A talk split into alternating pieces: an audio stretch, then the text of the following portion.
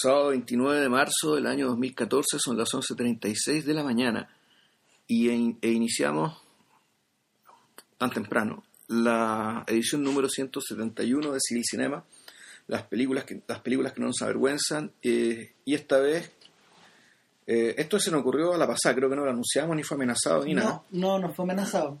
Así que, em, si no les interesa escuchar sobre las películas de Disney, en particular de Pinocho, pueden apagar inmediatamente este podcast y irse a escuchar alguna otra cosa. Yo creo que debería interesarles porque en realidad no es cualquier película de la que estamos hablando. O sea, por lo menos esa es la impresión que tengo yo. O sea, nos pusimos a hablar con Vilches acerca de, de, filmes animados y en realidad eh, la pregunta era, bueno, en realidad no hemos hecho nunca un Disney. No, no ninguno, claro.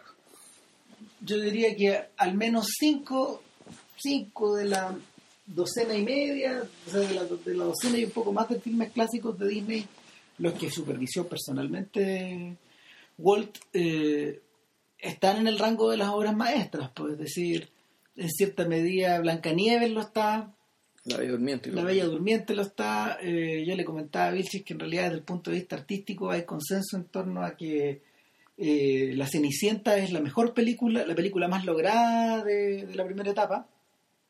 Eh, también está este también está este filme tan raro que es fantasía ah sí que, que, definitivamente, definitivamente es un, un, filme sui generis dentro de la filmografía de, de Disney. Hay un filme en paralelo, también de, de también de mm, sí. se llama algo así como melodía y algo así, ¿no?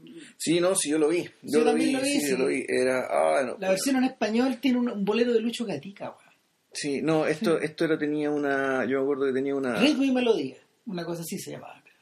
No, no, yo me acuerdo otra. Es una que me acuerdo que una de las. Me acuerdo claro que una de las, piezas musicales, de los números animados, era como una marcha de Borjak. Claro. No, sí, de Borjak, exactamente. Era, era parecido a Fantasía, en el fondo era una. Era, la continuación. Era casi un ripoff, es que no era Disney. No, sí es de Entonces estaba hablando de otro, porque yo, eh, yo. Lo que pasa es que. Ya vamos a hablar de esta cuestión, digamos, pero en el fondo el el Disney se mete Disney se mete en esta idea de, animar de animar música con la Silly, con la Silly Symphonies en los, a finales de los años 20 entonces no la que te estoy diciendo yo es, se llama Make My Music es del 46 ah, esta Make My Music creo que se llama ritmo y melodía en español y tiene y tiene varias la diferencia que tiene y ahí está dentro Pedito y el Lobo ya es que esa es la. Esa es la. ¿Cómo se llama? Ese es el corto famoso. Y el otro corto famoso es La ballena que quería cantar en el Metropolitan. Claro, que también es muy famoso. Que en el fondo es una. Utilizan a Mario Lanza, al cantante al cantante de ópera pop de aquellos años, para jugar un poco a lo caruso y, la animación es preciosa. Entonces, el, el tema con Disney es que en realidad ha transcurrido tanto tiempo de, esta, de estas obras maestras y sin embargo muchas de estas siguen volviendo en, determinadas formas. A veces, a veces estos hueones la, les hacen segundas partes, como Peter Pan, por ejemplo, o Pinocho, que también tiene una segunda parte, pero directo al video, ¿cachai? Les inventan más aventuras, etcétera. De hecho, la, la lo han ido mezclando de tantas formas que en realidad eh, el legado de, de, los filmes originales eh, uh, se siente muy lejano. Mira, los, solo para consignarlo, los largometrajes, los largometrajes eh, supervisados personalmente por Disney son Blancanieves y los siete enanos de, de, diciembre del 37, Pinocho de febrero del 40, Fantasía de noviembre del 40, Dumbo de octubre del 41, Bambi de agosto del 42. Saludos amigos, que es esta película que hizo por el esfuerzo de guerra y por el plan Marshall y por, y por ¿cómo se llama? Es un film es un film político y contractual, de hecho. O sea, también es una película donde parecía, donde tenían que inventarle un, representante de Chile y no encontrar nada mejor que un avión. Saludos amigos. Ese era, ya. Claro, eh, es de agosto del 42, Los Tres Caballeros, de diciembre del 44, Ritmo y Melodía, de abril del 46, Eh, o sea, no sé si habrán notado la velocidad de trabajo, digamos, que, que tenía esta gente, considerando que la animación no es nada de fácil, y menos la animación a la antigua que se hacía dibujando a mano, ¿no? Claro, y más adelante, eh, durante todo un tiempo, durante un breve tiempo, Disney se entretuvo en cosas más pequeñas, por y en, ir extendiendo, en ir extendiendo esta idea de, juntar la música con, la, con las imágenes, como Final Fantasy Free o Melody Time, y después viene, después viene Ichabod Crane, las aventuras de Ichabod, que en el fondo es un largometraje, es un largometraje partido en dos. Pero Ichabod Crane no es el jinete sin cabeza. Claro, el jinete sin cabeza, pero al mismo tiempo hay un cuento que se llama Mr. Toad, que está pegado atrás.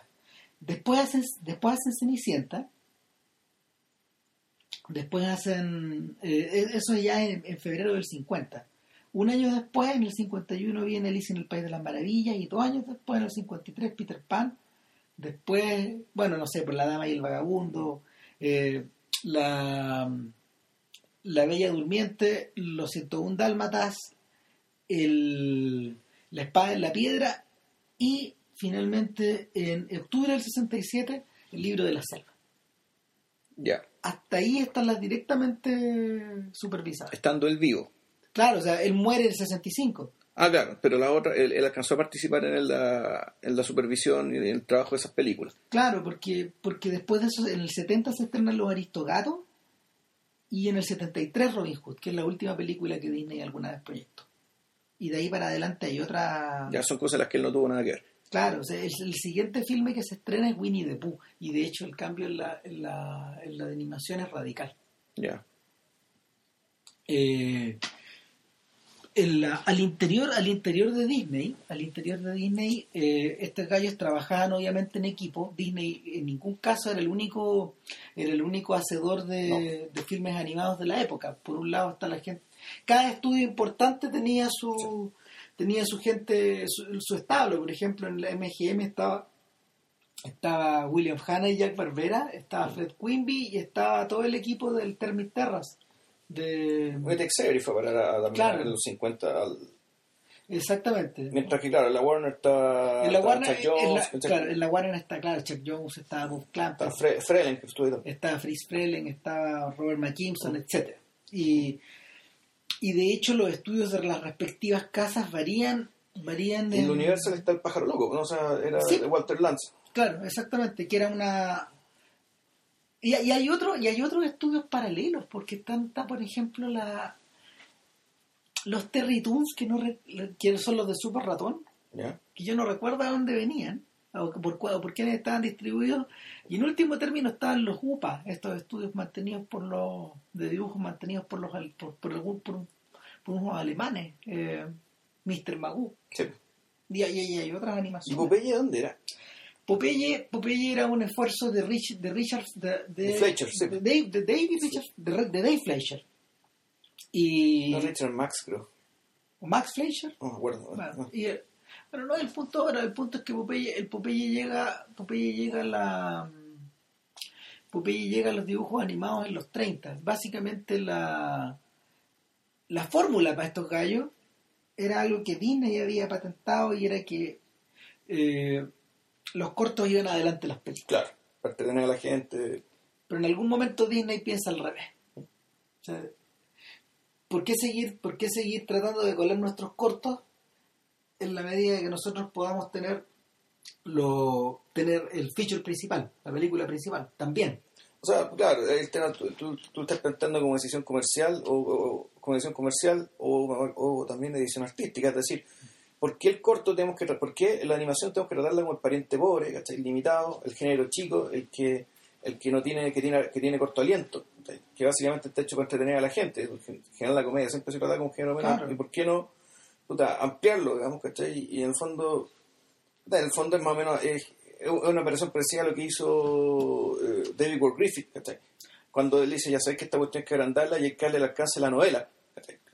que sabemos la novela simonónica, eso hay que hacer con el cine Puta, aparentemente Disney fue el primero que dice, ¿sabes que Luego los dibujos se puede hacer lo mismo. De hecho, de hecho, él había hecho una cosa más, más osada antes, por lo que nos extraña la otra, la otra decisión, y es que Disney fue el primero en hacer un corto animado sonoro.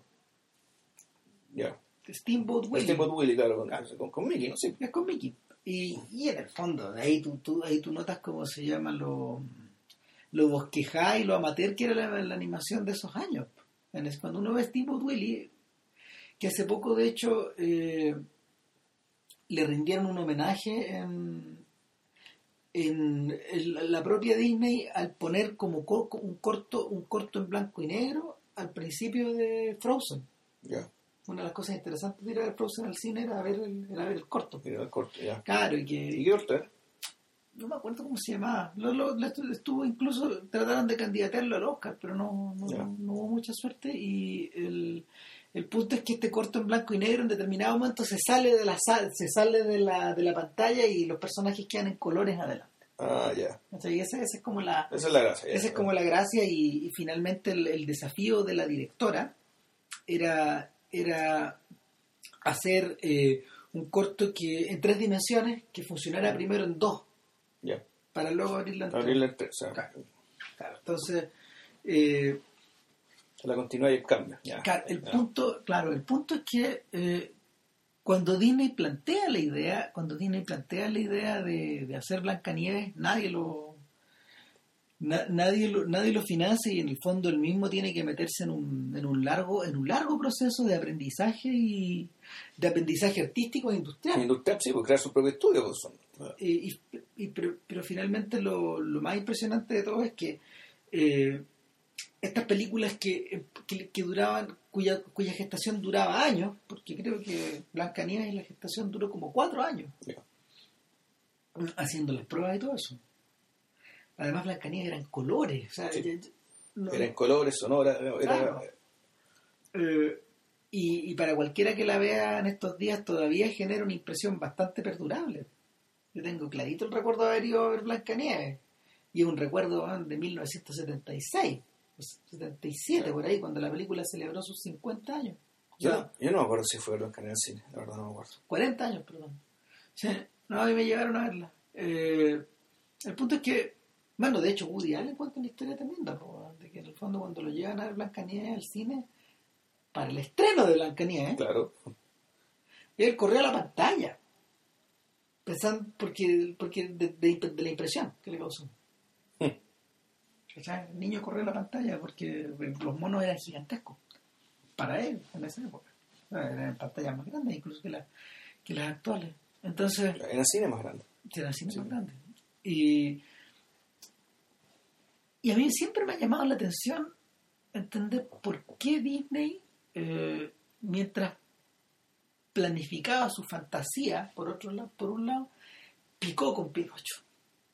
De hecho, en la Wikipedia ustedes pueden encontrar que el tipo que compra la historia para Disney es un tipo que se llama Norman Ferguson, que era el animador principal de Blancanieves. Y, y Disney queda encantado con, con, el, con el argumento de la historia y, y en el fondo lo que él hace es sacar, lo que ellos hacen es, es traer eh, básicamente tres aventuras de las aventuras de Pinocho de Collodi. Una está la del, claro, la del, la del teatro. Una, claro, una es la del teatro. Una es la de el señor Stromboli. La otra aventura es la aventura de la isla del placer. Claro. Y la otra es la de la ballena. Y la tercera aventura es la aventura del monstruo. Claro, porque hay un montón de otras historias en, en, dentro del libro. De hecho, eh, el libro eh, fue publicado en forma de serie. Y por lo mismo ahí uno entiende eh, la naturaleza la naturaleza episódica de las aventuras de Pinocho, porque le pasan, le pasan muchas cosas entre medio. De hecho, incluso hay historias después de, la ballena. Ya. O sea, la ballena no es el que... Le pasan más cosas. Le siguen pasando cosas. entonces básicamente las aventuras de Pinocho de Carlo Collodi es casi un libro de cuentos, estructurado en torno a un personaje central, donde este personaje va conociendo distintos, distintas, distintos sujetos, distintas personas o animales antropomorfizados o, o criaturas o criaturas fantásticas, etcétera. Y, en, este camino, en este camino a convertirse en un niño de, de, verdad, Un niño carne Claro. Ahora, eh, no está en la idea de Carlo Collodi primero convertirlo en un niño. O sea, lo primero que ocurre es que, y si ustedes, no sé, pues si ustedes bajan de internet las aventuras de Pinocho, se dan cuenta de que en realidad Pinocho es un tronco parlante. De hecho, mm, el carpintero que lo encuentra y que se lo pasa a Yepeto eh, es un sujeto que va a partir el tronco y el tronco le grita, no, me, no me cortes. y obviamente el tipo se, se impresiona. Entonces cuando Yepeto, que de alguna forma es como su colega, pero un tipo más sofisticado, eh, va, y le, va y le cuenta sus deseos de hacerse un muñeco de madera, el tipo dice, tengo el tronco para ti. claro, porque, porque el tronco ya, ya hablaba. Nadie explica cómo Pinocho habla en el, en el libro. Eh, y en segundo lugar, lo más interesante es que cada vez que Pinocho se encuentra con algún personaje, todos lo conocen. ¡Hola, Pinocho! O sea, es como si... Es como si seguro que corría el rumor de que el perro que hablaba. no, pero, pero desde antes incluso. el perro que habla? desde antes, y una de las cosas que me llamó la atención en el libro. O sea, eh, el hueón es recibido por todos como si en el fondo lo estuvieran esperando. Como si fuera una celebridad. De alguna forma o, como, si, como, como si ya lo conocieran. Y ahora, eso no ocurre, ahora eso no ocurre en la película, la película es mucho más concentrada. No, pero, pero vamos al tema del tema. ¿En qué termina Pinocho? A ver, originalmente Pinocho termina cuando lo cuelgan. Eso es como en el capítulo 15, más o menos del libro. Lo, lo ahorcan. Claro, lo ahorcan. A Pinocho lo ahorcan por malo. Por malo, no, sí. Claro, o sea, es que mira, de partida, Pinocho, el tronco que habla, claro, es una forma de, un tronco que habla es algo muy raro, naturalmente, ¿cachai? Pero claro, aquí se le viene uno a la cabeza con un tronco que habla. Este bueno es un espíritu del bosque, ¿cachai? Uno puede decir una especie de estos duendes, de estos duendes traviesos, ¿cachai? Que andan dando vuelta por el... Que, andan ahí haciéndole bromas a la gente, ¿cachai? Salidos de los cuentos centroeuropeos. Sí, pues salido, claro, salido del, de las supersticiones más oscuras, ¿cachai? Y de los temores más profundos, ¿cachai? De la gente al bosque al hecho de que, los bosques son lugares peligrosos, ¿cachai? Donde te puede comer un lobo, ¿cachai? Te puedes perder, te puedes morir de hambre, morir de frío. Y por resulta que es un tronco que habla. Claro, o, claro tus, peores miedos te pueden, te pueden devolver te pueden devolver lo que tú decides, digamos, te pueden, te pueden contestar. De hecho, bueno, el, ¿te acordás que lo en la casa del gato? Que vimos un, un, una película de Jan Svanmayer. Ah, sí, sí. ¿cachai? Que dentro de la tradición folclórica checa, puta, hay un monstruo arbóreo, ¿cachai? El Otesanek, o el Otik, que es el Little Otik se llama la película, ¿cachai? Pero claro, es un Otesanek, que es una especie de monstruo arbóreo, ¿cachai? Que llega a la casa y se empieza a comer a la gente, ¿cachai? Entonces, pucha, la Pinocho, por su forma física del cuento y por su comportamiento, ¿cachai? Claramente puta, es un espíritu maligno del bosque, ¿cachai? o es algo así. Porque, es algo incontrolable. Porque el Pinocho del cuento realmente es insoportable, absolutamente antipático. Es, un, es como se llama. Es un, es un pillastre y, y Colodi, Colodi de inmediato Colodi, lo, Colodi entiende al tiro que tiene que tratarlo como si fuera un pícaro. Sí. Claramente, si es una persona que no. o sea, la serie no, es, una, es una criatura, claro, es una criatura que no puede. No puede traicionar su naturaleza y andar mm. dejando cagadas finalmente. ¿Cachai? Como lo, como ocurre con algunos, como ocurre con, algunos cuentos de duendes, por ejemplo. Entonces, eh, em, es súper, y es súper persistente esa sensación. sí, el personaje, yo leí el libro completo, lo, que alcancé a leer, el tipo era mandarse cagada tras cagada, error tras error, eh, travesura, travesura, el personaje no cambia. Ahora, Gepetto, tampoco es caracterizado como un sujeto mucho más sabio, de hecho, eh, en el primer encuentro que tiene con su otro colega, eh, se agarran a cachos, y después se abrazan y después se ponen a tomar, ¿cachai?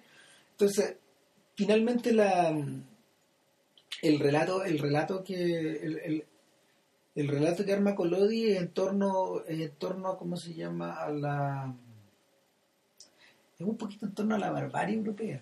Sí.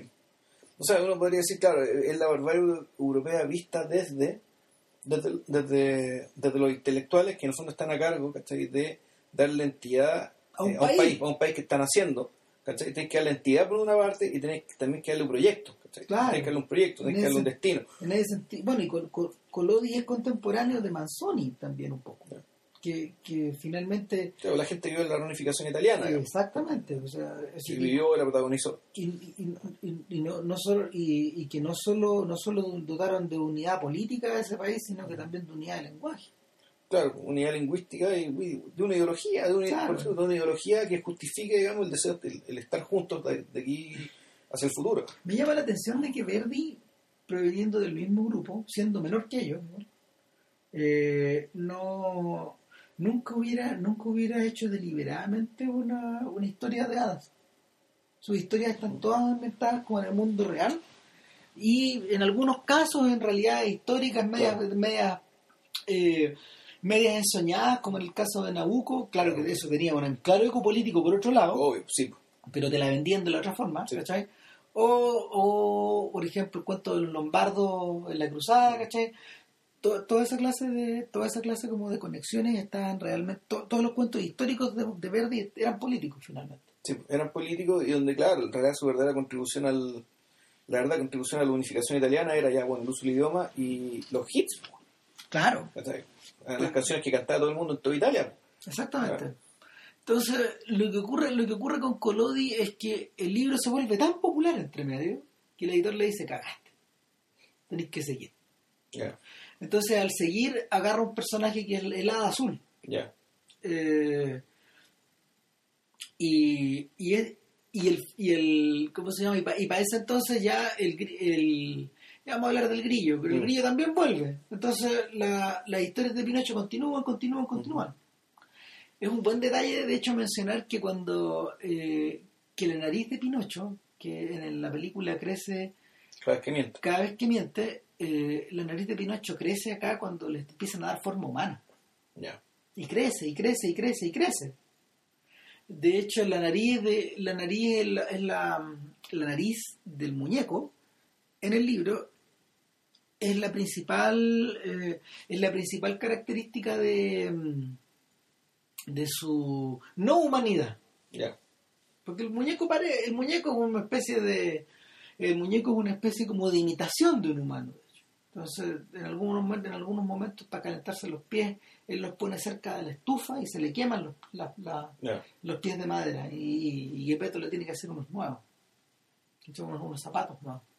Entonces, el, la sensación la sensación que te provoca el cuento es como la de es como la de es como la de las novelitas por entrega y, y me imagino que por eso también le debe haber llamado la atención a Disney porque una novelita por entrega fácilmente se puede desgajar para eh, elaborar un relato mayor. Sí, ahora, bueno, yo creo que, pero eso, eso es forma, ¿cachai? eso es forma, eso es, claro, eso es lo primero. Pero al mismo tiempo, yo creo que lo interesante es, bueno, ¿qué tenía el cuento? Ah. ¿Por qué lo convirtió en lo que, en lo que lo convirtió? Que es algo muy distinto. Súper distinto. Y yo creo que lo que deberíamos terminar discutiendo acá es cuáles son los valores de Disney, ¿cachai? Eh, ¿Qué, hacen que, qué hacen que la película sea como sea?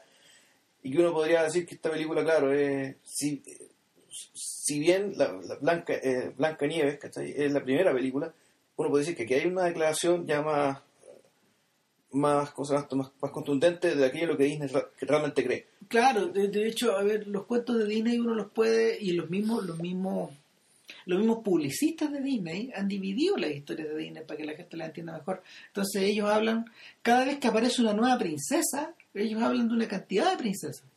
Y las princesas incluso caen, caen Pocahontas, caen Mulan. Sí.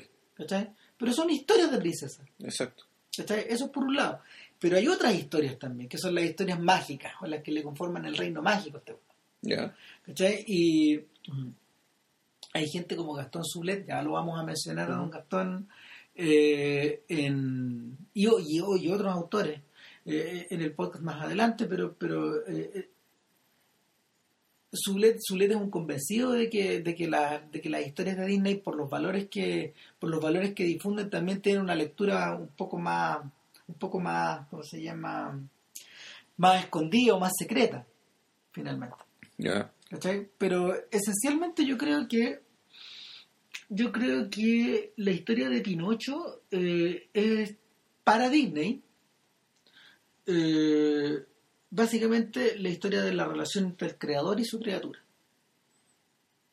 ¿Cachai? Y de, y, de cómo, y de cómo la criatura se te escapa de las manos en algún momento, pese a todos tus esfuerzos por volver a controlarla. Y de cómo la criatura cobra vida sola, finalmente.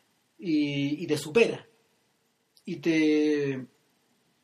Y, obliga a poner, y obliga a poner en perspectiva tu propia manera de observarla. Esa, es una, esa es una pata, sin duda. Yo la pata que vi por una parte es algo bastante obvio, que es bastante obvio a la larga la película, que, De partida hay una, hay una declaración de Disney respecto de cómo tienen que ser, cómo tiene que ser su público, de cómo tienen que ser los niños. De, porque Gallo le está hablando. Esta película son para ellos y, y, les dice, ¿sabes que usted tiene que ser de esta, de esta, de esta, de esta otra forma? Y que esto, y que eso, ya cuando nos metamos en la trama de la película en sí, pues vamos a hablar de eso. Y lo otro que también me, parece que eh, me, parece importante como declaración de Disney es, la importancia del, del desear y el soñar. Y, y, aquí las cosas, y, entendiendo ambas cosas como sinónimos, aunque no necesariamente lo son. El, el hecho de, de que tu sueño, de que, de el soñar en realidad sea en el fondo el desear algo. Y que el, el, deseo de algo, que puede ser cualquier cosa, es un legítimo, es un legítimo motor, eh, el legítimo motor de toda tu actividad, de toda tu vida. Entonces, el, eso, eso está presente en la trama de la película y también está presente en la, en, la canción que cierra, que la cierra y la abre, que es casi un leitmotiv. Y que no es, y no es casual que esté ahí. No, claramente que no, claramente que no es casual. Eh, y donde también uno podría decir, bueno, lo, lo, lo que está lo que está haciendo Disney conscientemente también es, decir cuál es la función que cumplen sus películas. O sea, aparte de, de, tratar de disciplinar a los niños, tratar de mostrar una forma, una cierta forma de conducta que le espera de, su público, también está el, saber que, que, las películas que hace en cierta medida son un, son un, no sé si un paliativo, digamos, ¿cachai? Pero son una respuesta a la capacidad de soñación y a la capacidad de hacer cosas, ¿cachai? Aunque sea una respuesta que dure una hora y media. Eh, y también son un llamado a que, los, a que los niños sueñen, quieran, deseen cosas, ¿cachai? Entonces aquí, ya si uno se pone políticamente punto, tú puedes decir, bueno, ya, esto es... Aquí estoy formando consumidores y productores capitalistas, ¿cachai? Sí. Vamos por partes. Eh, una cosa que a mí me llama la atención, o sea, retrocediendo, digamos, porque vamos a ir punto por punto. Eh, una, de las cosas, una de las cosas que a mí me llama la atención de Pinocho es que Pinocho se parece a Mickey. Es que hay, que hay otra cosa ahí. O sea, sí, se parece, pero se parece. No, físicamente, a eso voy. Sí, se parece, pero tiene que parecerse porque el. Bueno, hay que meterse en otra cosa también. Acuérdate que Mickey cuando parte era un ratón de hocico largo, ojos, ojos achinados, ¿cachai? Con la cabeza inclinada hacia atrás. Era un muñeco. Más que un muñeco, era. No, en realidad se parecía más a un ratón. Era una, era una caricatura. Era caricatura, pero el Mickey actual también es caricatura. Lo que pasa es que se ha investigado, y, Mickey, y Disney se dio cuenta antes, ¿cachai? Que la respuesta positiva ante las figuras, sobre todo las antropomórficas, son, son más positivas en la medida que la figura tenga más el aspecto de una guagua. ¿Qué quiere decir eso? Eso quiere decir que la cabeza tiene que ser más redonda, los ojos más grandes y la nariz más respingada. Entonces, la, eh, la, transformación de Disney, de, perdón, de Mickey, digamos, es esa. Se lo pongo de otra, de otra forma. Eh, piensa en la manera en que se caracterizan los personajes de la Warner. Los personajes de la Warner son satíricos. Mm, Tienen, cumplen otra función. Los personajes de la Warner, de hecho, eh, estaban diseñados y su propósito no era aparecer en películas de niños. O sea, mientras más uno lo observa, más te das cuenta que no son películas para niños. O sea, el pato, el, pato Lucas no es, un personaje para niños. O sea, de hecho, completamente demente. De hecho, hace uno. el, hecho que, el hecho que le encantara a los niños es una, es una, es una, consecuencia completamente distinta, pero, pero la, hace un tiempo atrás, cuando la Warner comenzó a editar sus DVDs clásicos, lo que estos gallos hacían eh, fue bien interesante. Bueno, la Warner, el, DVD Warner Video, de hecho, es una de las grandes compañías, probablemente al lado de Criterion, es una de las compañías más cuidadosas en lo que se refiere a, restauración histórica de su material. Y eh, cuando editaban de, de, películas como Casablanca, Aquí Largo y esos filmes, eh, los editaban pareados con los respectivos cortos que se programaron en la época. Entonces tú podías ver los cortos primero Claro. la película, tal cual igual. Era la misma experiencia cuando fuiste al cine en 1941. exactamente. Entonces, ¿qué hace el Pato Lucas al lado de Casablanca? o sea, y bueno, cuando uno se pone a revisar, cuando uno se pone a revisar el catálogo de estos monos, eh, en realidad hay una había un subgénero dentro de estos monos que era imitar a actores. Claro, o sea, parodiar películas. Era la parodia de películas. Y que también era súper presente. Ahora, eso no existe en Disney, existen otras cosas. Y el, cuando uno observa cuando uno observa los primeros cortos de Disney lo primero que llama la atención es lo desenvuelto de su animación o sea es impresionante Y, y el, el, arte, el arte, de hecho, estos tipos fueron los primeros en ganar Oscar a, animación. Por esa misma razón. Pero, pero para cuando pero para cuando llega el momento de estrenar Pinocho y Fantasía al mismo tiempo. O sea, con ocho meses de diferencia. Ah, eso es lo que me llama la atención. Eh, Fantasía es la película donde Disney introduce los ojos del ratón Mickey. Que son los ojos de Pinocho. ¿Cachai?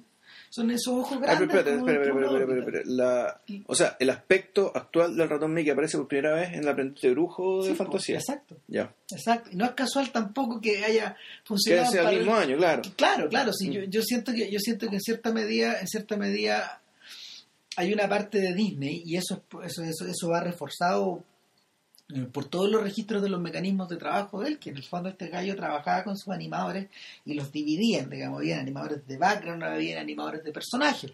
Cada un grupo de animadores estaba encargado de un personaje, de hecho ya mm. la, cantidad de pega que se ha hecho histórica, eh, que, que es bien, ha sido bien intensa, tiene identificado a quiénes eran los que dibujaban. Y, y, o sea, el el punto, el punto es que, eh, y el, propio Disney encabezaba esas reuniones creativas eh, y él interpretaba a todos los personajes. ¿Cómo lo interpretaba? Delante tuyo, como en un teatro. Ah, ya, él hacía como que lo que, lo que esperaría, cómo hablaría personaje, que le haría los movimientos, la voz, y todo Y la voz y todo. Bueno, él es la voz del ratón Mickey, de hecho. Ya. Eh, y el, entonces no, no, no, no, dejo de pensar que existe, que existe dentro de la, relación que este gallo tiene con el ratón, de alguna forma, que es el padre del ratón. Sí, claro. O sea, y, de hecho, así se le mencionaba. Mm. Eh, no dejo de pensar un poco en esta relación Gepetto-Pinocho. Sí, claro, es que además lo, notable es que el, el ratón Mickey, aparte de su aspecto más desagradable y más parecido a un ratón al principio, también era, era malo, ¿cachai? Era travieso y, y, y, un, y, un, ratón y, y, como en algún momento se convirtió en la imagen corporativa de la compañía, cambió. Han tenido que sanitizarlo progresivamente al punto de convertirlo en un bicho muy fome, O sea, de hecho, de hecho la eh, el señor que el señor que lo dibujaba, por ejemplo, porque además, aparte de eso, estos tipos rápidamente comprendieron que había un potencial en las mm. tiras cómicas. Entonces hay un señor que se llama Floyd Godperson que, es el tipo que desarrolló en paralelo, así como Karl Barks desarrolló los patos, Godperson desarrolló en paralelo todo este mundo de, de Ratonlandia, que es una weá súper compleja, porque también tiene a Pete el Negro, un montón de personajes, ¿cachai? Y, y estos gallos fueron dándole, estos gallos fueron dándole entidad, pero, pero él siguió dibujando al ratón, al ratón antiguo, tiempo después de que el ratón había adquirido esta otra característica. Ya. Entonces, entonces la, los formatos, los formatos en que se iban moviendo iban cambiando. O sea, de hecho, la misma, el, el, éxito, el éxito insospechado y gigantesco de, de Blancanieves eh, lanzó a estos tipos en una loca carrera por hacer más películas. Y yo creo que Pinocho. les pasó el, Pixar, Exactamente. fue el Pixar de la época. Claro, y Pinocho, y Pinocho cae un poco dentro de esto. Y eh, si lo reduces a sus mínimas características, es la historia de un señor que crea este muñeco, eh, que el muñequito empieza a tener, a, adquirir su propia, sus propias características una vez que la, el hada le da vida, ¿cachai? Y, el, y rápidamente se le arranca y no lo vuelve a pillar nunca más, hasta el final. O sea, es que o sea, es eso, pero además, es que claro, el caballero crea, le crea la materia le crea la materia, el hada, el le, el fondo le da vida, porque, porque eso, porque alguien lo deseó. Y además está el grillo, que es otro, que es otro co-creador, digamos, de este muñeco. En cierta medida podemos Y que de hecho la película, dado que empieza y termina con él, uno puede inferir, y una, una, una, de las cosas que yo, que, uno, que yo creo que se aplican casi siempre. Es decir, si una película empieza con alguien y termina con alguien, incluso que no sea el protagonista, la película en el fondo se trata de él. Claro. A menos que, claro, son personajes muy marginales, es un recurso, un, un, un, mero recurso. Claro, resúmelo de otro modo. Eh, eh, paralelo a Pinocho, en la MGM estaban haciendo El Mago de Oz. Ya. Que es igual que Pinocho, finalmente. de alguna manera. También es una historia. También es una historia. Es una road movie. También es una historia basada en un libro centroeuropeo. Eh, también empieza y termina de la misma forma. ¿El Mago está basado en un libro europeo? ¿Cuál? Frank Baum. Ya. Eh, es una novela, finalmente. Es una novela de, creo, que de principios del siglo XX, una cosa así. Y el, el, y el, otro detalle es que empieza y termina en blanco y negro. Y que tal como tú dices, si, si una cosa empieza y termina, es muy, muy probable que la película se trate acerca de esa cosa. realmente se trate de eso. ¿De qué se trata el Mago de Oz? Se trata de casas. De casas, de, era casa, sí. Claro, algún día vamos a hacer el Mago de Oz probablemente, mm. ¿cachai? No sé, pero, pero finalmente el, el cuento del Mago de Oz es acerca del hogar, mm. ¿cachai? De, de, volver a casa, pero de volver cambiado. O de, tener, o de tener una perspectiva para, de alguna forma, salirte de donde estás y observar desde fuera lo que perdiste, o el lugar al que quieres volver, o el lugar donde estás. Claro, uno, uno puede decir que hasta el Señor de los Anillos, ¿cachai? Que empieza y termina bueno, en, en, la comarca. Los cuentos, los cuentos infantiles suelen hacer, suelen, suelen tener esa estructura. Y, y en este caso, en este caso más o menos es así. Ahora, eh, lo que lo que hace diferente a Pinocho o lo que, o lo que agrega a Pinocho a esta historia, tal como tú dices, es la perspectiva, es la perspectiva del hombre de a pie, del, del grillo. Del grillo. O sea que, a ver, el grillo en la historia el grillo en la historia. El, grillo abre la historia porque el, esto, eh, empieza, todo esto empieza con una canción, si mal no recuerdo. When you wish upon a star. Exactamente, la canción cuando, te, cuando le pides alguna estrella, cuando deseas algo, cuando quieres algo. Eh, y resulta que el grillo como que sale de un, de un desván, de un, de un, de un, de un arcón, no sé, como un closet, un, donde está lleno de cosas viejas, que es una naturaleza muerta, en el fondo, una naturaleza muerta muy decimonónica por lo demás. Que también vamos a hablar del tema del siglo XIX aquí. Eh, él se baja, abre un libro y empieza a contar, empieza a contar una historia que puede ser la, que es la suya. Claro. Entonces, cómo él llega a una casa de un carpintero muerto de frío, se mete por la rendija y ahí se encuentra con que eh, se encuentra con, con, un, con un montón de, de, juguetes, de títeres, de relojes. Todo inanimado. Todo inanimado. Eh, la sensación, fíjate, no sé si por, por sí misma o por referencia, ahí es muy tétrica porque se parece por la, por la referencia a Blade Runner. Ah. Es, un poco meterse, digamos, en el... En, o sea, Blade Runner referencia un poco a este Obviamente, pero como uno... Pero claro, pero volviendo a ver la película, ¿cachai? Y habiendo visto Blade Runner antes muchas veces, la, el cuadro del, grillo mirando este conjunto de, de, cosas que se ven muy bonitas, pero también pueden ser bien monstruosas, ¿cachai? O sea, eh, la Warner tenía una, la Warner y la MGM tenían una, tenían también otro subgénero, que era el subgénero de los juguetes. De que llegan las 12 de la noche y los juguetes cobran vida. propia, Y los juguetes carretean hasta las 6, pues, hasta el amanecer. Y siempre es igual. Eh, la estructura de esa historia es que todo comienza con una canción, comienza en el orden, luego, luego el orden se acelera. Eh, dentro del orden hay algo que lo perturba, ¿cachai? Eh, usualmente, usualmente era una, damisela que estaba en peligro, que tenía que ser salvada, por ejemplo, por el soldadito de, soldadito de, plomo, y, caía en las manos de los, caía en las manos, ¿cómo se llama?, de los, de los malos, o no sé, de, la, de, los, de los monos perversos de esta historia.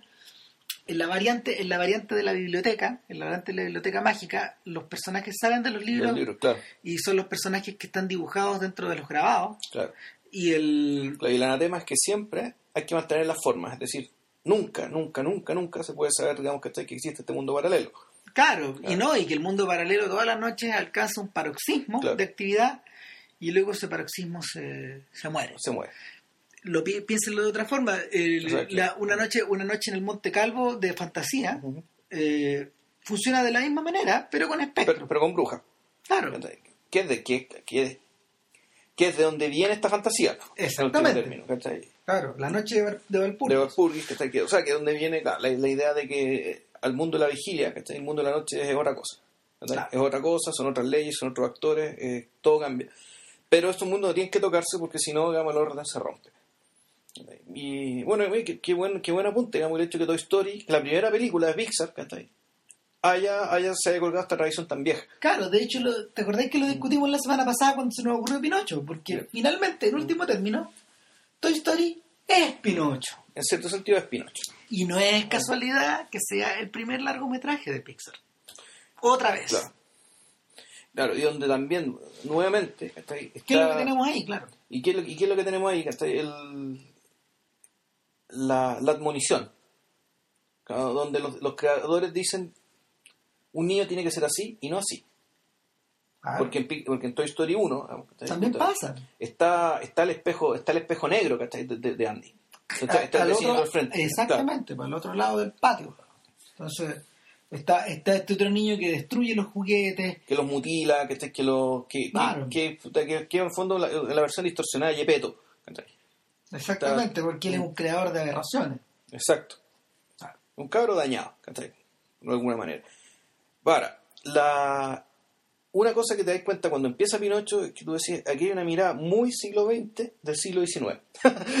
Suena raro, pero sí, pero eh, hay, algo, Hay algo, hay una, hay una mirada de lo decimonónico, eh, bastante idealizador, Muy propio, De, puta, de un, muy propio de los 40, donde puta, había un montón de las, las, grandes ciudades, digamos, que están explotando las contradicciones dentro de las grandes ciudades, pero por montones. O sea, piensa que la Navidad como la conocemos fue creada más o menos en esa era, po. La, o sea, la, segunda vuelta de la Navidad. O sea, si, si Charles Dickens de alguna manera había elaborado, eh, había elaborado su Christmas Carol, en su cuento de Navidad, eh, una especie de, una especie como de, había epitomizado, había epitomizado la Navidad del siglo XIX y de antes. Claro, en esa historia. volviendo al tema, lo había, le había dado, le había dado su espíritu, por decirlo así, que se le había dado el sentido de ¿por qué hay que ver la Navidad de esta manera? más que dárselo, le, dio una, le dio desde la estética y desde la novela un razonamiento. Así, en cierta medida, los filmes de los filmes de Disney de los, de los, de los 30, los 40 y los 50 obedecen esa misma estructura. Claro, pero... A mirar hacia atrás también. pero, pero, también le dan la forma, le dan los colores, junto con la gentil auspicio y la Coca-Cola y Hanno Sundblom, creo que se llama el, el, el, dibujante sueco que creó el viejo Pascuero.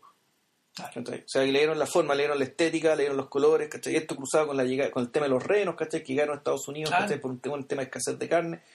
Entonces, promocionando los renos, ¿cachai? La carne reno, puta que te, inventaron, que, el, que el viejo Pascuero andaba con renos. Es una historia que se mezclaron hartas cosas para inventar, eh, para, para, crear, para crear la Pascua, ¿cachai? La Navidad como la conocemos hasta ahora.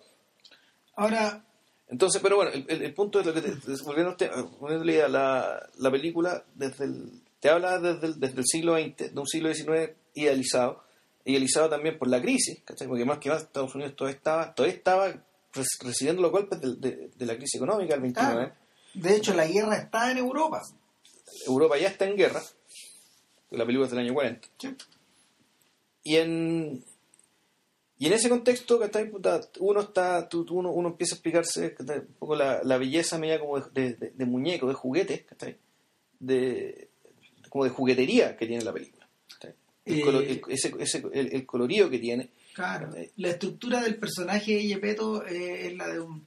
Primero que nada lo presenta como un anciano, pero al mismo tiempo como una persona muy prolija y una persona que cuyo potencial imaginativo está presente eh, en los anaqueles que tiene en la casa que están llenos de relojes, porque ese es su trabajo finalmente. Claro, un relojero que entrega relojes, cajas de música. Es súper sofisticado, pues, donde, donde, donde hay donde hay un borrachito, donde hay gente, donde hay, por ejemplo, son, distintas escenas de la vida cotidiana, que europea, europea, exacto, eh, que están puestas, que están en función del el espectáculo que un reloj de la hora.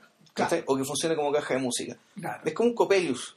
Y aparte, exactamente. Y aparte de eso, aparte de eso, eh, eh la, imaginación de Gepetto es tan poderosa que incluso dota de personalidad a los dos animales que lo acompañan. Porque es su familia. O sea, es que no son mascotas, son familia. Gepetto es otra cosa que es bien, que bien Fíjate que yo no estoy, dale, yo no estoy tan de acuerdo. la relación que tiene con su, con su pez, que es una, una, una pez que es hembra, que es una mujer, es, una, es una niñita, es una adolescente en realidad. y nuevamente, Cleo está sacada de fantasía, de la danza árabe. Claro. Y el, y el gatito, que puta, es como una especie de niño travieso. Fígaro. Fígaro. Ese es su hijo. Sí, por eso te digo, es su familia. Eh, pero, pero a lo que voy yo es que finalmente la imaginación, la imaginación, es la imaginación de Yepeto, la imaginación desbordada de este anciano, eh, es la que es la que dota de personalidad y crea, crea ese mundo perfecto que está eh, dentro de esa casa, que es la única que tiene la luz encendida en el pueblo cuando comienza la historia. Y de hecho, esa luz que se ve en la lejanía es la que trae al grillo. Claro. Todo lo demás está apagado. Y finalmente, finalmente la luz es la luz de la imaginación. Mm. Sí. La, luz de la, luz de la... Sí, pero ojo, cuando Gepetto sale, porque uno podría decir esto está asociado a este entorno que el mismo Gepetto creó. Claro. En torno a él, es esta casa. Es un entorno cerrado. Pero sin embargo, eh, estos animalitos se comportan igual cuando se van con Gepetto y salen de la casa. De hecho, hago una pregunta. Eh, ¿Hay alrededor de Gepetto otro ser humano en la historia? No. No. Nunca. Gepetto está absorbido por el trabajo, es una, lectura que uno puede hacer. Y, por, y por su universo, por su mundo, por, el mundo, que él creó, digamos, finalmente. Sí, él, está, él está removido del mundo. Si uno, si uno, si uno lo proyecta y ya vamos a hablar de inteligencia artificial, el profesor... El, profesor, el personaje de William Hart, no me acuerdo si era el profesor. ¿Cómo se llama? Eh, no, sigue hablando, yo te lo busco el profesor de el, profesor de inteligencia artificial está removido está removido de la del mundo de la misma forma finalmente. ¿cachai? hacia el final hacia el final está solo digamos en una es una, cosa casi elegíaca. El profesor Hobby. El profesor Hobby sí. Eh, por otro lado por otro lado está está esta sensación de que y es una cosa que me que siempre le llamó la atención a Sublet él dice eh, que en cierta medida el mundo de Pinocho es un mundo pagano. Y por eso, pero, pero de alguna manera este cuento pagano está eh, tiene, una, tiene una lectura judeo-cristiana. ¿Cachai? Y me, acordé de Pinocho, de, de rezándole a la, rezándole a la, a la estrella. Él, se, él se toma las manos, se cruza las manos y se hinca en su cama, mirando hacia esa estrella, eh, con la ventana abierta, digamos. Y finalmente es la estrella la que baja. Claro. Y, y, la estrella, que es una de estas una de estas animaciones en rotoscopio que creaba Disney. Pero que fíjate, tiene. De, una, de, modelos, de modelos reales. O sea, el resultado, uno, el resultado no es muy distinto al de Blancanieves. No. Blancanieves se parece a Blancanieves. Es deliberado. Y, y ambas a mí al menos me recuerdan a, la, ciertas pinturas de, de Alfons Muja. Ah, sí, claro. De, la, de, cómo, de cómo Alfons Muja, este pintor eh, eh, checo, idealizó la belleza. La, belleza. Eh, Santa europea otra vez. La belleza, claro, de, su país, que la belleza de su país, que, que realmente es absolutamente idealizable, digamos, para los que hemos estado por allá. Uh. uf, ay Dios fue. Eh, bueno, que estamos. Nada, nos, distrajimos con el hada azul. Nada, y el, el, hada azul, el azul le insufla vida al muñeco. Y bueno, sobreviene, sobreviene rápidamente, no sé, pues el, el, el mudo testigo, el mudo testigo de esta. El grillo que de todo esto. Claro, de, este nacimiento del grillo que también queda inmiscuido en esto. ¿Cachai? Ellos son los que cantan la segunda canción, de hecho, de la, de la película. Y, y o sea, va Little Whistle. Claro. bueno, nace un niño. O sea, cuando, cuando Pinocho tiene, adquiere vida, se arma una fiesta familiar, puta, porque nació el niño, ¿cachai? Nació la guagua. Este es buen nacimiento. Entonces eh, lo saluda a su hermanito gato, lo saluda a su ah. hermanito pescado. Bueno, de hecho Disney, por ahí leí que el personaje favorito de la película de Disney era el gato. Me imagino. Que Está animado con una, con una ternura, pero siempre es un gato. No habla. no habla. No, siempre es un gato que tiene muchas actitudes humanas y todo, todo, y todo lo que uno podría esperar pero en términos de gestos, pero es un gato. Eh, entonces nace este niño y al, al, grillo el hada le confiere el deber de cuidar a este niño. En fondo de ser su conciencia, de guiarlo en el camino a convertirse en un niño de verdad. Ahora el grillo llama la de... ¿Por qué? bueno, esto es interesante porque la el hada le da dos cosas. Le da la vida y le da una misión a Pinocchio. O sea, le da la vida y le da la misión de convertirse en un niño de verdad. Exacto. Entonces, cuando le, le, da un don y le da una prueba.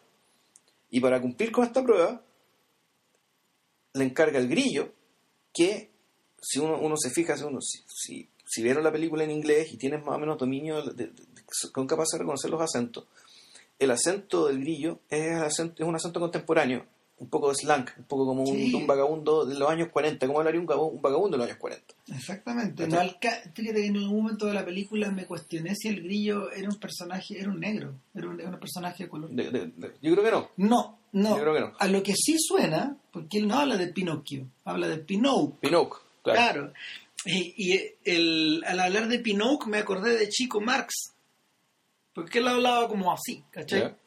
Como que era un personaje, es lo que los gringos llaman el street smart. Sí. ¿Cachai? Esta, esta, esta cualidad como de poder vivir en la calle. Sí, claro, un vagabundo. De agarrar las toas. Es, lo que, es lo que bueno, ¿cómo sería Chapin si, si el personaje de Chapin hablara? Claro, y el y en este caso, en este caso el Pinocchio eh, es como la deformación italoamericana de Pinocchio. De Pinocchio, claro. Claro, entonces le dan, le, le confieren este cargo y, e interesantemente, por el hecho de adquirir este cargo, cambia su vestimenta. Además. Porque él está vestido realmente como vagabundo, es decir, con los calcetines rotos, con su copa hecho bolsa. Y queda disfrazado de Fred Astaire. Y queda, sí, más o menos, más o menos eso es. Queda vestido de frac. De frac, con, gorro, con sombrero de copa. Porque, bueno, ahora cambió su dignidad, ¿cachai? O sea, tiene otra dignidad y, y eso también, tú decís, aquí hay aquí hay cierta forma de pensar asociada, digamos, a la gran derecha, por decirlo de alguna manera, ¿cachai? O al conservadurismo, ¿cachai? Que se expresa en estos detalles. Ese es el otro detalle de Disney.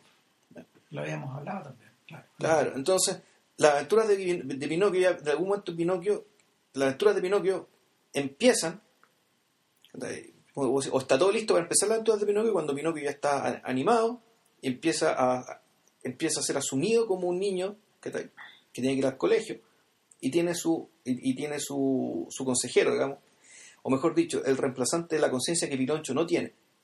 Porque Pinocho en el fondo es un recién nacido. Y como es un recién nacido, no sabe nada del mundo. Nada, nada, nada, nada. Y todas las cagas que le pasan después tienen que ver con eso. Sin embargo, y, ahí está la diferencia que ahí está la diferencia radical con Colodi. Porque el muñeco sigue siendo un envase hueco. ¿Cachai? Un envase hueco que está, está insuflado de historia. ¿Cachai? Acá no, acá parece estar insuflado de otra cosa, digamos, de su misión. Claro, de una misión, pero una misión que tampoco es algo que desee. Es una misión que partía. proviene de un deseo que es ajeno, no es un deseo de él, originalmente es un deseo de Yepeto. Claro. Es Yepeto quien desea tener un, hijo, un niño, que, el niño sea un niño de verdad. Que sea un hijo. En el fondo lo que quiere, lo que quiere Yepeto es tener un hijo. Un hijo humano. Porque el gatito y, y el pescadito son sus hijos, los trata como tales pero no son humanos. Y, uno podría decir, bueno, igual que quiere un hijo humano, tal vez para enseñarle su arte, ¿cachai? algo que era muy propio y muy dado, digamos, ¿cachai? En el mundo preindustrial. y, todavía lo es en el mundo artesanal, en, lo que es la artesanía, es decir, tener un continuador. Un continuador de, tu arte, tú sabes, porque si no el saber se pierde, ¿cachai? Y en, y en momentos en que las formas de almacenar el saber eran tan precarias, ¿cachai? Eso es una tragedia cósmica, ¿cachai? Que se perdiera el saber de alguien. Entonces, claro, que él quería de un hijo de verdad, eso no te lo dicen explícitamente, pero uno podría inferirlo. Que Gepetto quiere un niño de verdad para eso. Pero el tema es que Pinocchio, y esto es importante, y, esto es para mí una fuente de debilidad en comparación con, con inteligencia artificial, que es como su, que, uno es un descendiente más directa y, más, más destacable, es que el motor de Pinocchio está fuera de él. Lo que él lo mueve es, no es él, no, no es eh, nos viene de él, digamos, las cosas, todas las cosas que él hace. A diferencia del personaje de David en, inteligencia artificial que, que, está movido por el deseo de ser amado, ¿cachai? Que, es, una cuestión ya tan grande, tan potente, tan fuerte que la película entera se deforma en torno a eso. Se deforma para bien, quiero decir. Eh, lo que pasa es que finalmente una cosa empuja a la otra. De hecho, eh, los elementos que formaban, formaban la historia de Collodi se, se aglutinan en torno a la de Disney, pero Disney agrega algo más. Agrega más Uy, le quita cosas también. Yo y le quita muchas cosas, pero, pero lo que sí, lo que, lo que sí le agrega, lo que sí le agrega es como la es la voluntad de tener un niño por detrás, mm. ¿cachai? Y eh, como protagonista de esta historia, como y, y lo que vi y lo que y las tres historias que vienen a continuación, una es la historia de una es la historia de Stromboli, que de hecho en el libro eh, el sujeto emplea a Pinocho, pero cuando lo escucha hablar y lo escucha argumentar también se apiada de él y lo deja ir. Ya. Y no así en esta historia, porque Stromboli en el fondo, eh, Stromboli en el fondo es un tipo que se está, que está viendo la plata, está viendo el dinero. Es otra clase de empresario, una, es una persona que al revés de Gepetto vive en el mundo. Exacto. Eh, y él, vive para complacer a los demás. Claro, y lo que ocurre ahí, lo que ocurre ahí es que eh, su manera, su manera de complacer a los demás, de hecho, en esta en esta presentación de marionetas, eh, que no es precisamente para niños, se hace de noche, y es para adultos. Pinocho, lo que, lo, lo, que le pasa a Pinocho ahí es un poco lo que hay una especie de, hay una especie de, ¿cómo se llama? Eh, en, Disney en vez Disney en vez de jugar la idea del la idea de contar una historia tipo tipo tipo Mr. Punch o Pulchinela versus no sé quién digamos que, que, son los personajes que aparecen en Colodi de hecho mm. lo exactamente. Que son los que son los son los muñecos que ayudan a Pinocho y que, en el fondo le el, fondo le, le, imponen lo le imponen a, al otro personaje al al, al, puppeteer, eh, le imponen, le imponen, le ponen su casco en el caso del cabro chico, Pero, pero no, pues en este caso, en este caso Stromboli lo que hace es rodearlo como se hacía en Broadway, a, los, a, los, a los personajes que cantaban en la, en la, en la en los shows de variedad, lo rodeaban de coristas, pues, de minas ricas, Y, y es, uno de los momentos de la película donde en el fondo eh, la imagen, la las imágenes se sexualizan de alguna forma. Y, y, hay una canción donde... O sea, apunta ya, pero eh, Pinocchio es tan inocente. No tiene, no, él no entiende nada. No, entiende nada y no pasa nada, Pero el público sí. Claro. Todo el rato. El público, el público se ríe de verlo con estas señoritas que mm. parecen tan inocentes y después aparecen las francesas que empiezan a mostrar la ah, falda y los calzones y después mm. aparece la rusa y después aparecen después aparecen los cosacos que empiezan a moverse con una habilidad con una habilidad volvemos a, a fantasía con una habilidad digna de las rosas del cascanueces. ¿cachai? otra vez otra vez otra vez claro entonces eh, el, el, episodio, yo diría que el episodio rápidamente se agota ahí, una vez que, una vez que Stromboli lo, lo deja preso, lo deja preso dentro de esta jaula de pájaros. Y, y de la forma en que Jimmy Cricket, Pepe Grillo lo ayuda lo ayuda a zafar, pero en realidad que, que, le ayuda a zafar el de nuevo es la, es la Exacto. Eh, a ver, eh, esta, escena, esta escena es importante porque es la única escena en toda la película donde, y que, y icónica esta escena, el tema de que le crezca la nariz. Que es cuando eh, Pinocchio ya empieza a conocerse a sí mismo, como decirlo de alguna manera, empieza a, entender qué está bien y qué está mal, y empieza a notar las consecuencias, las malas consecuencias de sus malas acciones. Por una parte, las cosas, por, hacerle caso a, a quien no debe hacerle caso, que son dos, personajes, dos pillastres, ¿cachai? Uno uno con forma de gato, otro con forma de zorro. El gato es interpretado por Mel Blanc, que es su única colaboración con, con Disney, entonces y lo otro es que él se da cuenta que cuando hace dice dice mentira, Honest John, le crece la nariz. Sí. Él es Mel Blanc. Porque el gato no habla, el otro gato no habla. Eh, y no habla, pero hace ruido. Y, los ruidos pasa y lo hace Mel Blanc. Honest John es, creo que el doctor. Lo puedo, ver, lo puedo ver más rato. De hecho, aparecen en el cuento también. Sí, es probable. Sí, exactamente. o sea, de hecho, aparecen, aparecen en la historia y finalmente son los vehículos de la tentación. Ya. ¿Cachai? Eh son los vehículos de la tentación y finalmente son los que son los que cargan a Pinocho de energía para irse a la siguiente aventura, que es la que es la aventura de la isla del placer, que yo creo que es la más siniestra de todas, de alguna forma. Y, y, es donde y es donde volvemos al tema de la admonición. Sí, Ahí duro y parejo. Claro. Porque porque en el fondo hay una hay una pequeña escena intermedia donde hay un sujeto que es el, el que parece personaje de Dickens el carrero le llaman en la historia de Coachman. De Coachman. ¿cachai? y, y claro está caracterizado está caracterizado como un personaje de Disney. Es un demonio de, Dickens. De Dickens, perdón, mm. de Dickens. Es un demonio de alguna forma. Lo dejan entrever por ahí.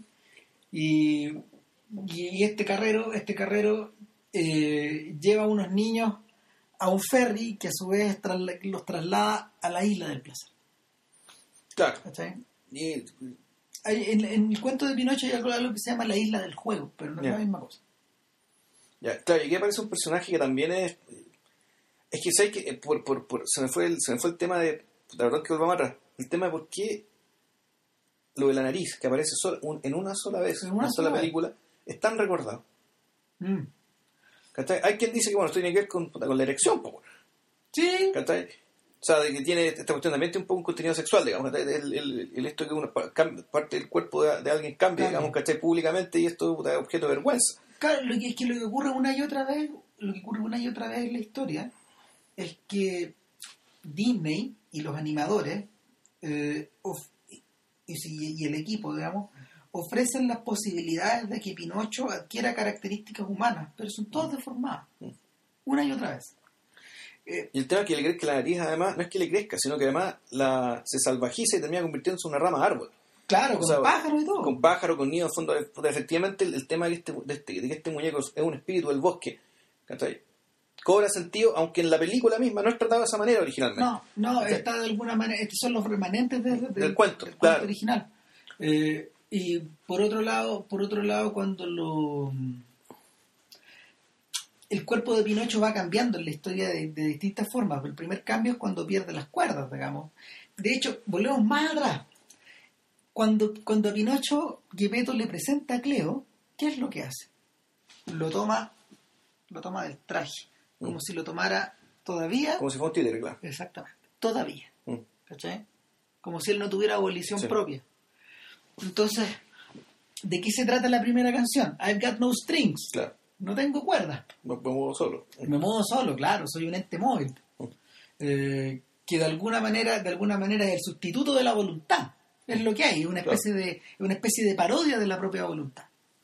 En segundo, luego volvemos al tema de, volvemos al tema como de la de, esta, de esta característica salvaje con el mm, crecimiento de la nariz, pero la, la siguiente transformación es más radical. Sí.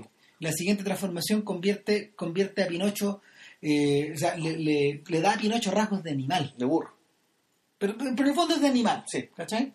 Y porque una vez que ya están en la isla, una vez que están en la isla del placer, todos los cabros chicos se dedican a hacer lo que quieren, a destruir, a pintar. A romper cosas, a jugar pool, a fumar. Hay una imagen donde se raya la Mona Lisa, donde encienden un cigarro, donde encienden un fósforo y raya la Mona Lisa. Claro, vandalismo, o sea, niños asilvestrados, ¿cachai? Niños sin padres donde está este personaje que es un, que un el, el que es un niño irlandés. No, te lo, no, te lo, dices, pero lo es. Está caracterizado como Claro, que es un niño con ropa leve, un colorín, y que cuyo rostro, por lo que leí también, es, está sacado en uno de los animadores de, del equipo Disney. Ah, tiene rostro de adulto. Sí, bueno, otra cosa que no hemos dicho eh, es poco el cosmopolitismo en que está esto, porque claro, Gepetto es un nombre italiano, Pinocchio es un nombre italiano, el cuento originalmente es italiano, y sin embargo, el pueblo eh, es un pueblo de un lugar inclasificable que puede ser Austria, Hungría, República Checa, el sur de Alemania. Bueno, pero es que no hay que ir mucho más lejos. Piensa en Kike Delivery Service. Sí, pues a eso yo me voy a meter al tema de la, al tema de, de, cómo, de, cómo, Miyazaki hace lo mismo. O sea, el, el castillo andante, tú ahí no sabes si esta cuestión es Inglaterra, es una cuestión que un poco Inglaterra, un poco Alemania, un poco Italia, Suiza. O en la Alsacia. Una forma de llamarlo es Europa. Y no, no hay otra forma de decirlo, es Europa. y dentro de esta Europa, bueno, está este niño irlandés. Es distinto lo que ocurre en Porco Rosso, por ejemplo, a propósito de antropomorfización. Claro. Y de islas y de cosas. Porque eso es Italia, eso claramente Italia y el Adriático, ¿era no? Sí. Sí. Eh, el punto es que una vez, una vez que están en la isla, eh, y, y la isla obviamente es un trasunto de lo que más adelante de lo que más adelante eh, Spielberg y Kubrick denominan como esta historia del futuro, este, este, este esta ciudad del futuro, mm. esta ciudad del placer, finalmente, a la que llega, a la que llega David con Gigolo Joe. Y eh, es el exceso, es el exceso y es finalmente la ¿cómo se llama? Lo que, lo, que hacen los niños y lo que hace Pinocho es jugar a ser adulto. O sea, Pinocho empujado por este otro niño. Este otro niño ya es un cabro agrandado, ¿cachai? Es un, niño agrandado y, y que, que, fuma, que escupe, ¿cachai? Que en el fondo... Que beben y todo. O sea, es decir, ser niño no es querer ser grande, en realidad es, es no saber discriminar. ¿Cuáles características de grande quién tienes que tener y cuáles no? Exacto. Entonces, esa falta de juicio, ¿cachai? Que Pinocho, lo que, lo que es lo único que tiene Pinocho es falta de juicio. Eh, y la que tiene la, y curiosamente estos otros niños que no son como Pinocho también la tienen. Tienen y, tienen, consecuencias catastróficas. Claro entonces y hay un tema que tiene que, que tiene que ver con la explotación con la explotación laboral que ta, ta, ta, ta, a partir de esto. Y, una, y con un recurso gráfico muy potente y en cómo decirlo bien aberrante diría yo pero el tema es que Pinocho logra escapar de nuevo con la ayuda, ahora con la ayuda de Pepe, Grillo. Claro. Pepe, Grillo le muestra la verdad. Pero, pero estos niños que se transforman en burros en las noches. Claro. Como así, como, como, como los papás de. Como los papás de, de, Chihiro se transforman en chancho. Mm. Eh, en una ciudad que más o menos parecía también, donde ellos pueden comer todo lo que quieran. Todo lo que quieran, claro. Claro. Eh, una vez que, una vez que, una vez que llegamos hasta allá, digamos, eh, Pinocho ya no escapa indemne. No, ya quedó queda con la... Porque, porque la cola y, las, orejas, de burro se quedan. Claro. Ahora, qué divertido que... O sea, no sé si divertido, es bien esperable, que mal que mal, la, a los niños cuando los castigaban en los colegios les ponían orejas de burro. Claro que sí, les ponían, les ponían, les... ponían un gorro que decía burro o les ponían un burro con, con orejas, ¿cachai? Simulando que usted un burro. O sea, fin, fin, no, si finalmente la conexión está ahí.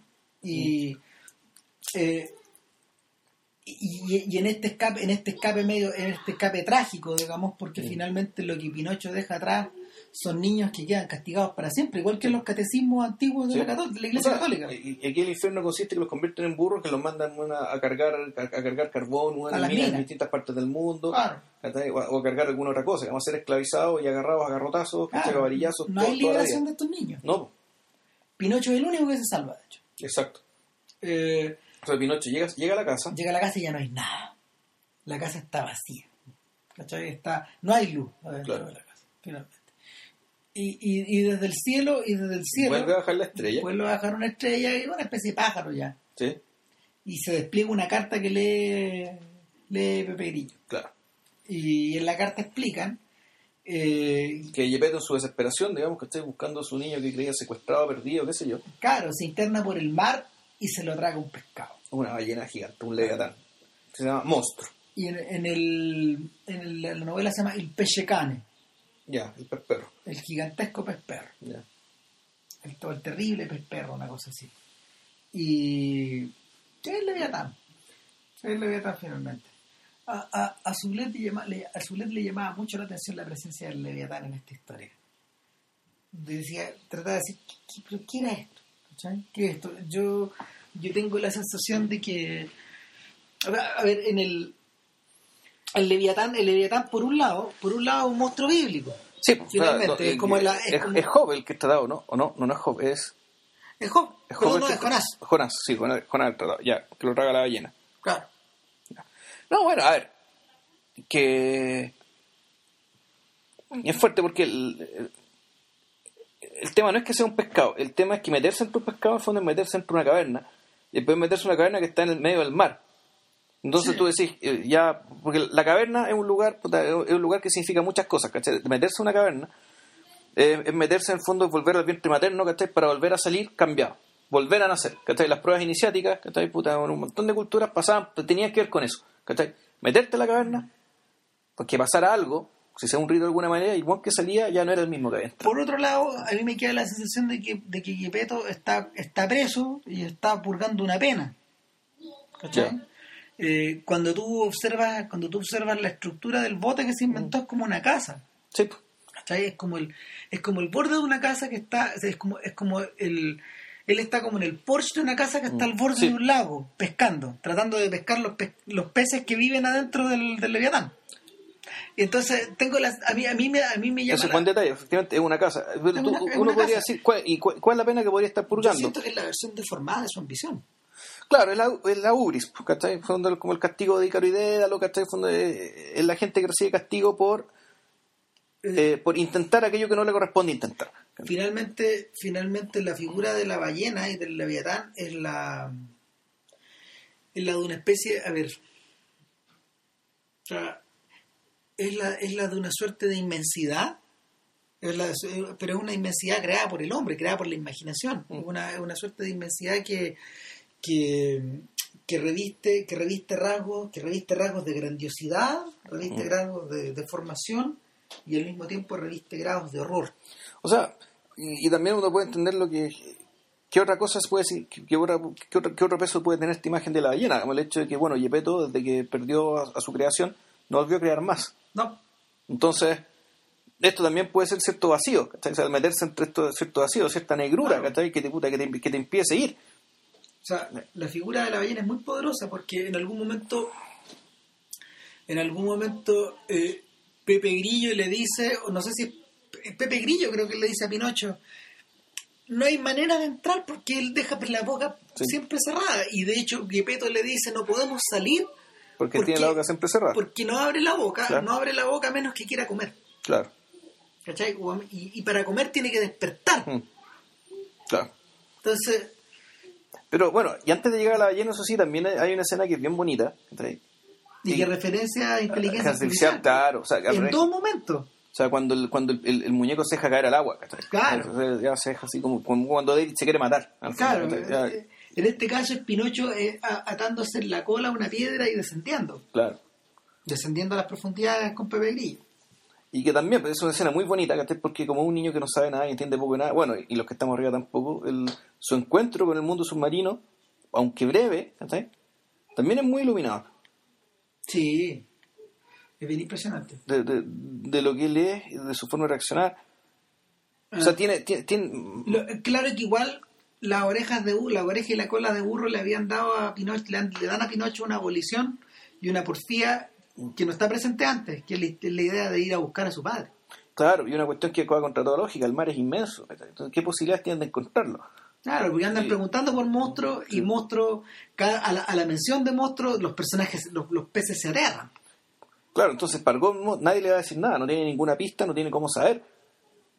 No, pero finalmente lo encuentra. El tema es como un cuento, esto lo encuentra. Y, y, lo encuentra precisamente porque el bicho quería comerse unos pescados y se traga Pinocho. Y se, y se produce el encuentro con su papá y con su padre Yepeto de las circunstancias más indeseables posibles. Ahora, eh, lo, que, lo que pasa es que Yepeto se está muriendo de hambre adentro. Y empiezan a entrar los atunes, y uno tras otro, uno tras otro, uno tras otro. Y el mismo Yepeto, el mismo Yepeto cae un poco presa de la.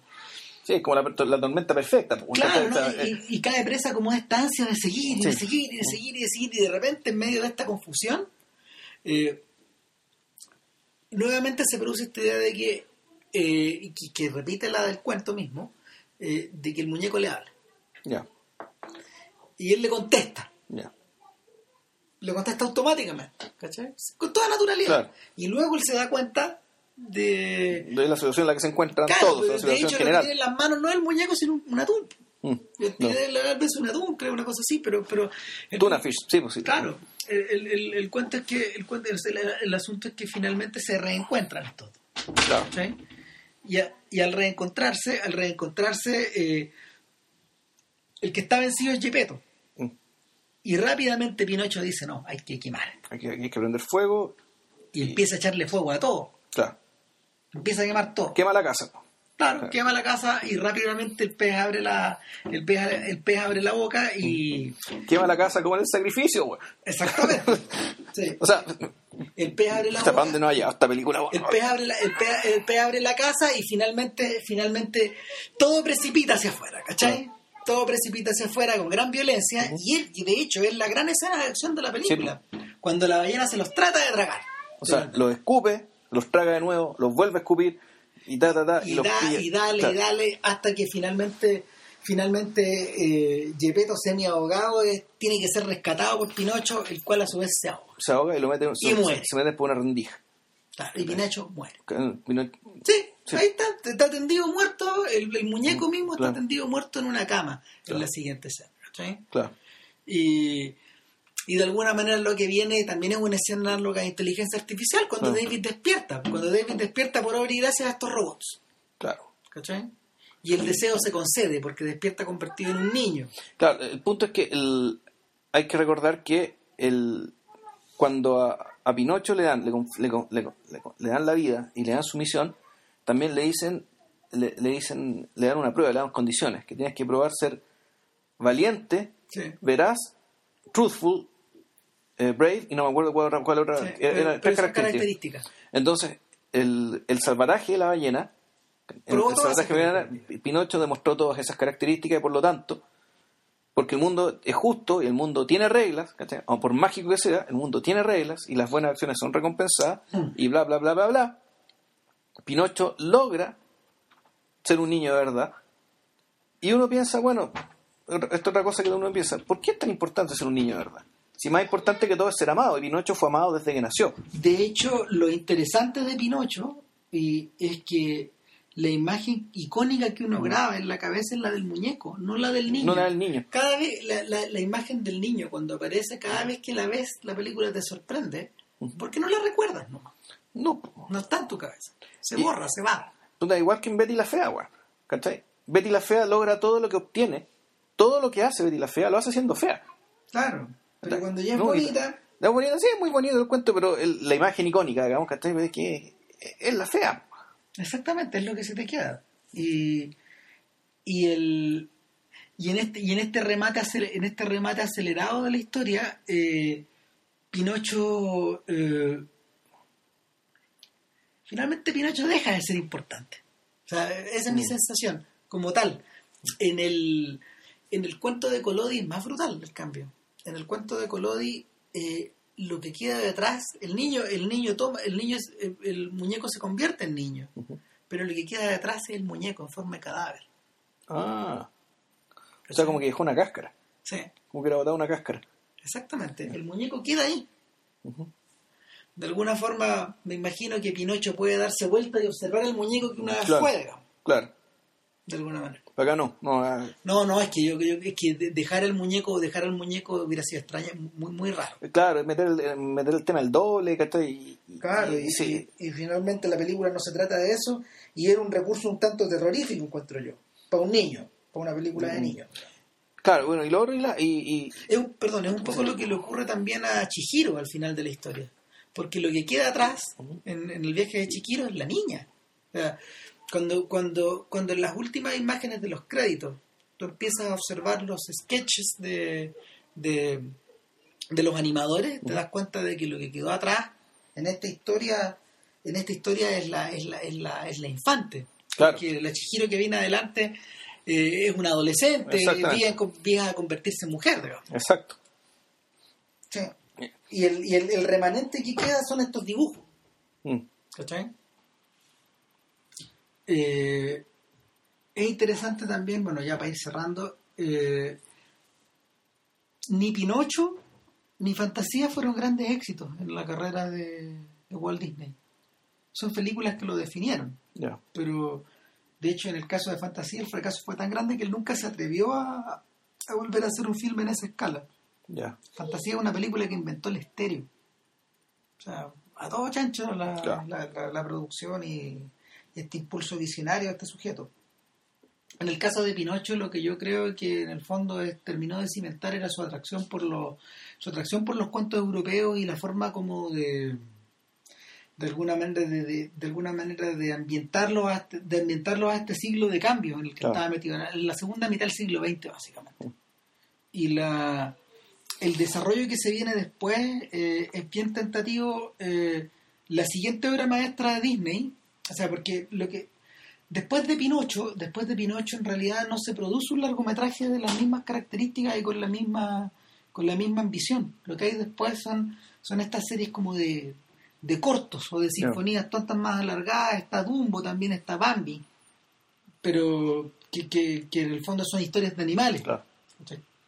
Pero, pero la siguiente película importante, importante, eh, viene a ser la viene a ser la Cenicienta. En cierta medida, eh, Dumbo, por ejemplo, eh, cumple la función que tiene el circo en la carrera de Chaplin. De hecho, a propósito del circo mismo. circo, claro este, este, elefante que se va con el circo finalmente. Eh, y que también tiene las orejas grandes. Y que también hace puras cagadas. Sí. Y, Pero también cuenta con, y, también cuenta con Pepe Grillo, porque es un ratón. Sí. En este caso. ¿Cachai? O sea, un poco la lógica, bueno, en realidad... Es la extensión de la idea. es que en realidad eso más bien son la extensión del patito feo y que se incorpora ese otro elemento, pues, el de la, el de la el del rechazo social, de la autoestima, claro, lo convierte en un underdog a, su, personaje. Pinocho eh, nunca alcanzó a hacer eso. No, Pinocho no alcanza a hacer eso. Pinocho cumple su misión y finalmente desaparece y se convierte en el niño. Porque aquel nunca más, nunca, nunca, nunca convivió con sus padres en situaciones normales. No, la única vez que fue fue en la isla, en, esta isla donde no había, ni siquiera existía la discriminación. No. Entonces, Estaban todos los, todos los burros metidos en el mismo, en el mismo corral. Todo lo mismo, claro. Claro. Eh, a mí, lo, a mí lo, ya, ya concluyendo esta, este, este, este, este, podcast, a mí lo que me llama la atención es el poder icónico de la película. Que es tremendo. Yo siento que no, a ver, no siendo la obra maestra de, de esta de toda esta serie de películas, que a mí me gusta más, o sea, a ver, a mí me gusta más, como, como filme, me gusta más La Cenicienta, yo encuentro brillante. Yo no me acuerdo. es, mucho es impresionante. O sea, el, nivel de el nivel artístico que tiene es definitivo. Ya yo creo que yo, yo creo que no hay casi no hay, o sea, y de hecho fue el, filme que más le costó a Disney terminar en su carrera. Fue una carrera desesperada por terminarla. Sí, a mí esta es una película que yo la vi y efectivamente la referencia la iconografía es impresionante, pero como historia, como, como historia, como relato, como todo, una película está bien agentada. Ah, yo creo que es un relato primal que funciona de acuerdo como a las características, probablemente una un filme como Bambi a un niño le llame más la atención estos días.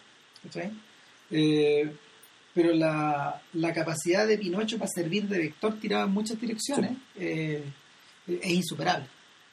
O sea, si ya si, si, terminamos hablando de Miyazaki es por algo. Claro, además, y Tarkovsky Y, y, otro montón de gente.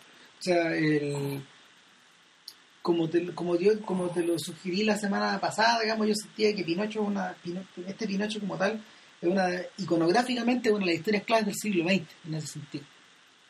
Y, y por la misma razón no extraña que Kubrick haya intentado, haya intentado eh, volver una y otra vez en los últimos, en los últimos años de su vida a tratar de realizar una, una suerte de comentario sobre Pinocho en la introducción del siguiente siglo. Ya, claro. Justamente en, el, justamente en la cuña que separaba un siglo de otro, otra vez. Y, y, la, bueno, no sé, pues nosotros hicimos un podcast de, inteligencia, artificial. en su momento y... Cuando se cumplieron 10 años, ¿no? Esto fue en 2011 creo que fue. Exactamente. Entonces, la, la sensación la sensación que no la sensación que nos provocaba la misma película era de una ¿cómo se llama? Eh, nos invocaba una perfección que esta no tiene. De hecho. O sea, como tú bien dices, eh, es mejor película, está, eh, mejor, película, de Spielberg. Sí, de todas maneras. O sea, Spielberg y Kubrick. Eh, sin embargo, no existiría sin la otra. Obviamente. Nada. Nada eh, ya tenemos más o menos definido para la próxima semana qué es lo que, de qué vamos a hablar. Vamos a tratar de, eh, bueno, otra película con un niño, es de un niño, ¿no? Pichote de un niño. Sí, es, Pichote es, un niño para adolescentes, digamos. Son, Pichote es un, filme de Héctor Babenco que, que Babenco filmó en las favelas de Brasil en una época terrible. En 1981, dictadura todavía. Sí. La dictadura brasileña. Eh, estaba la cagada en las calles eh, y lo hizo con lo hizo con pendejos de la calle. O sea, eh, claro, esto es Ciudad de Dios, pero de verdad, en serio. Por Entonces, probablemente probablemente uno de los filmes más importantes jamás realizados en, Latinoamérica. Ya, wow. Bueno, de eso hablaremos entonces la próxima semana. bueno, gracias por habernos escuchado y que estén muy bien. Chau. Chao.